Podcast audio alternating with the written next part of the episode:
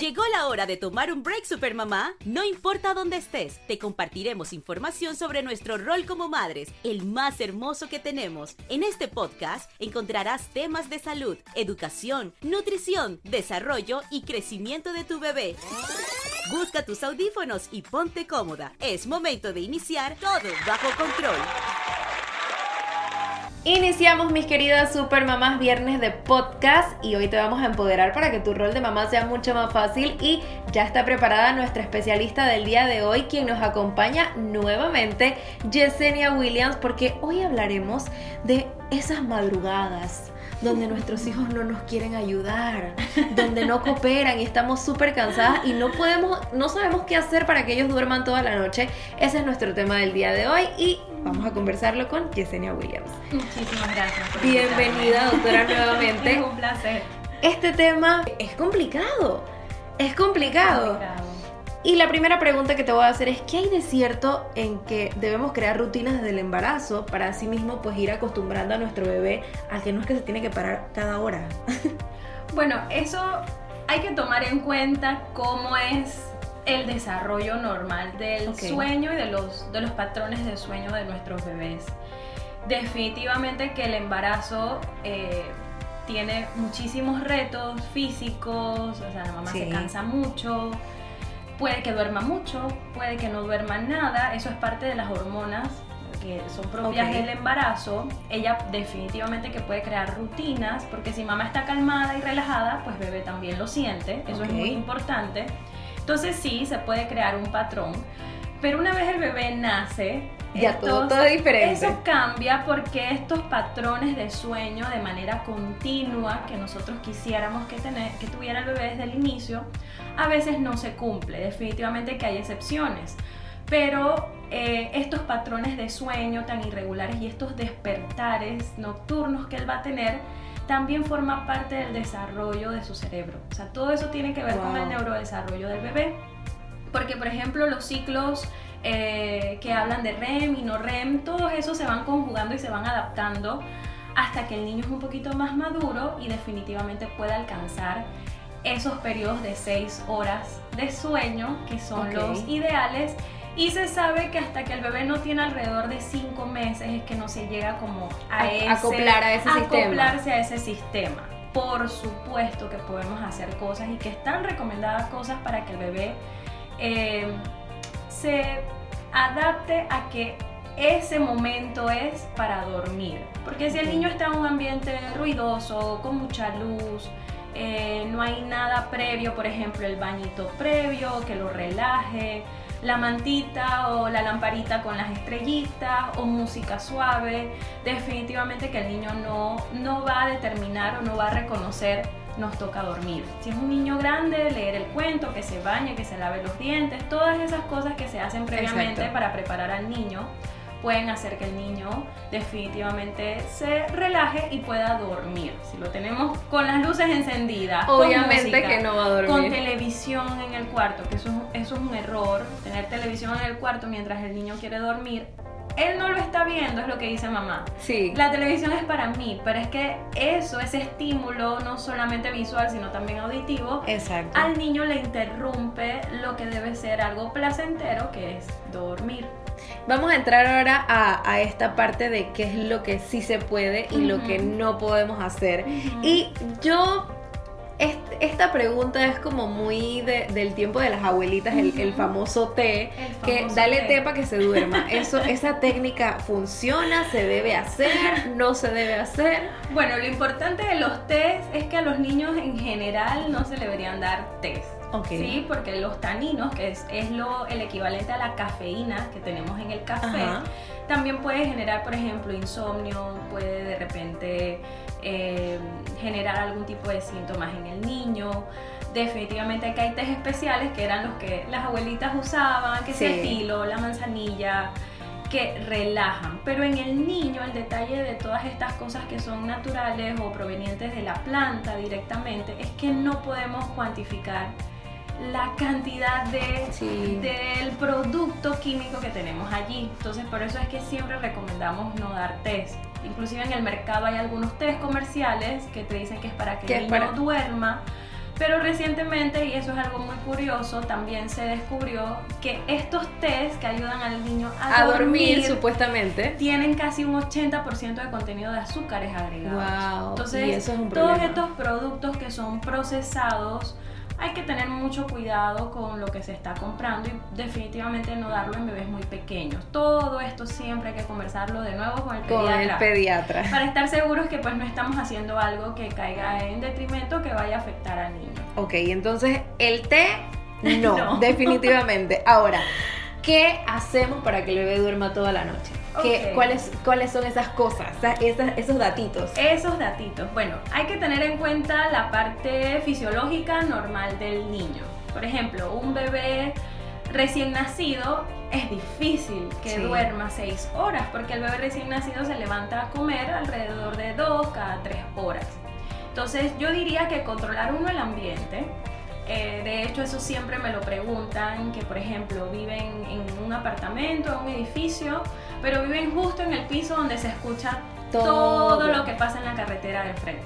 Por ejemplo, eh, los autobuses, la gente pitando, el ruido. Entonces hay que tratar de controlar el ambiente dentro de lo que se pueda. También el oído del niño es muy sensible, entonces lo que nosotros percibimos como un Algo sonido normal. normal, a ellos les puede asustar, ruido. sí. Entonces eh, todo lo que es contaminación visual, todo lo que es contaminación auditiva para el niño, tratar de controlarlo, los- las esencias, los olores muy fuertes también pueden impedir que él pueda dormir. Eh, si quieren simular noche, definitivamente que no pueden tener todas las luces encendidas. Sí. Eh, leerle cuentos, inclusive si había alguna música que lo relajaba mientras estaba En la dentro de panza. mamá, eso también se le puede colocar Mira, porque se sabe que los niños pues perciben estos sonidos ya conocidos y se relajan. Eh, si les cantan, si les leen cuentos, si le tienen alguna luz especial, entonces esas cosas pueden ayudarlo. Para los niños más grandes, que no coman tan tarde, o sea, cenar muy Ujú. tarde definitivamente hace que el niño duerma menos Y que tenga hasta pesadillas y que también. tenga pesadillas o que esté con insomnio, todo lo que tenga cafeína, las sodas, eh, las gaseosas. eh, definitivamente que estas cosas pueden alterar el sueño del niño, eh, hacer patrones de estudio en estos niños también que sean adecuados, no ponerlos a estudiar a las 9 de la noche porque definitivamente que el niño se va a retrasar. En la vida como está ahorita, a veces tenemos un poquito de tiempo para algo más, pero hay que Sí. tratar de ajustarlos para que pues el niño logre descansar. Y que ellos mismos vayan creando como esa el rutina. hábito, sí. Ese porque hábito, son, son hábitos que se crean y que el niño los repite. Sí. Y que inclusive cuando algo falla, el niño se duerme en la calle. Si resulta que esa noche tenían algo y salieron, pero a las 8 duerme, Pues a las el 8 se niño va se a dormir. va a dormir, no importa que esté en otro lugar. Y que esté jugando o que esté de lo más, él mismo va a ir buscando dónde. Exactamente. Entonces yo creo que eso es algo que hay que tratar dentro de las posibilidades de modificar dentro de casa. Ok, bueno mamás, espero que hayan tomado esas recomendaciones anotando por ahí. Y ahora unas últimas recomendaciones, doctora, a las mamás que nos escuchan, que están en la casa, de que ya no puedo más, me paro cada 15 minutos, y más si son mamás primerizas con bebés recién nacidos, ¿qué, qué, qué consejo puedes darle? Bueno, yo creo que lo importante y siempre me gusta eh, incluirlo es la red de apoyo. A veces pensamos que mamá es solo mamá y listo, todo recae en la mamá. Afortunadamente los tiempos han cambiado Sí. y cada vez más papá se incluye, papá sabe su rol, que no es una ayuda, simplemente él es parte del proceso. Eh, idealmente pues tendríamos que tener una red de apoyo fuerte. Si mamá pide ayuda, pues correr a ayudarla. Está bien pedir ayuda, está bien agotarse, está bien querer tiempo para, para ella. Entonces, yo creo que lo principal es eso, tener una red de apoyo, no importa quién sea, pero que te pueda apoyar en estos momentos en que necesites como un apoyo. Lo otro es revisar, por ejemplo, inclusive el niño que quieren que duerma en su cama. Algo sencillito puede ser, por ejemplo, incluirle un adorno a la cama y que el niño lo elija. O sea, hacerlo parte del proceso de estás Sí. más grande, ya te vas a cambiar de cama, ya no estás en la cuna. Y eso es súper importante porque nos ayuda hasta nosotros mismos a ese proceso de que el niño no quiere dormir solo. O sea, que no se vea que es algo forzado, tienes que dormir aquí, ya no puedes dormir. Esas cosas, como las manejemos, parecen tontas, pero Sí. son muy importantes. Entonces, en el ajetreo de todos los días se nos olvida y queremos hacerlo, eh, queremos que el niño lo haga al mismo ritmo que lo haríamos nosotros, pero ellos definitivamente tienen otros tiempos y tienen Sí. otras necesidades que a veces es. no, no podemos evaluar. Así que yo creo que todo lo que tenga que ver con dormir hay que incluir al niño. Algo sencillo, elegir otro cuento, o elegir una mantita nueva, o elegir el juguete que va a estar cerca de él cuando él duerma. o sea, Y, lo que hablabas de, ponerle quizás canciones suaves, eso, es muy importante, sí. O la que el niño elija, o elegir la canción. Sí. Que la elija con ustedes. Entonces eso definitivamente que él se siente parte de y no es que me están obligando a. Ah, Y ya, y si el niño está en una edad un poquito, digamos, rebelde, va a decir eso nos va a ayudar que mucho. No. Sí. va a decir que no. Muchísimas gracias doctora por estas recomendaciones y vamos a recordarle a todas las mamás que nos escuchan dónde podemos contactarte. Estoy en My Clinic eh, Panamá, estamos ubicados en Condado del Rey. Nuestros teléfonos, pues las para citas 230-4884. Estoy en Instagram, estoy en Facebook y pues allí compartimos bastante información interesante para los papás. Así es, mis queridas supermamás, ahora es momento de que pues nos vayamos con nuestros anunciantes para el día de hoy. Esta emisión llega gracias a... Todos tenemos diferentes tipos de sueños, pero no importa el tamaño de tu sueño. En nuestras SUV Nissan caben todos. Búscalas ya en Nissan de Excel. Pasión en movimiento. Seguimos con más información en este episodio, ya casi estamos en la parte final, pero ahora es momento de que escuchen pues la confesión de mamá que tenemos para el día de hoy y se trata de nuestra queridísima Julia Honings.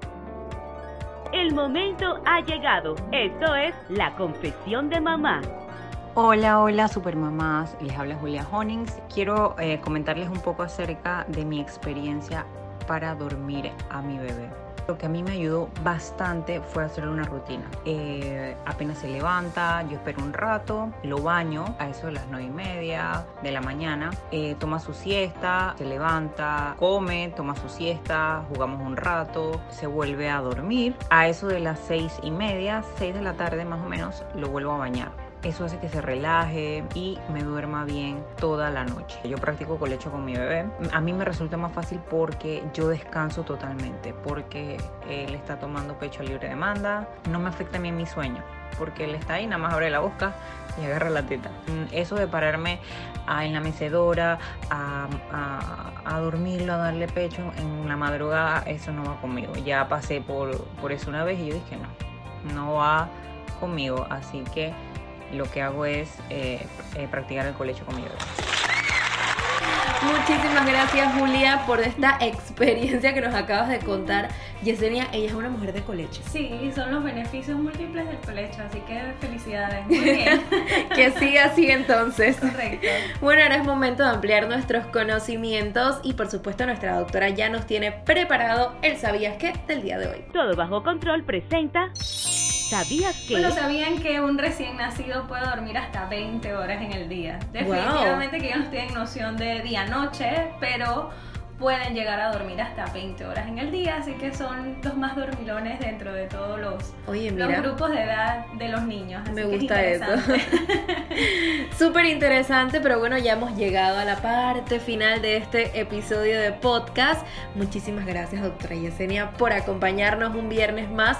Y a ustedes, supermamás, recuerden que pueden suscribirse a nuestra página web www.supermamaspanamá.com, donde tenemos siempre contenido exclusivo para ti. Y lo más importante es que vas a poder gozar de beneficios como eventos, talleres, charlas y muchísimas sorpresas más totalmente gratis. Esto fue todo por hoy. Nos escuchamos en la próxima. Así finalizamos todo bajo control. Es hora de seguir atendiendo a nuestros hijos. ¿Te gustó nuestro tema de hoy? ¿Qué espera, Supermamá? Compártelo con tus amigas y síguenos en nuestras redes sociales. Arroba.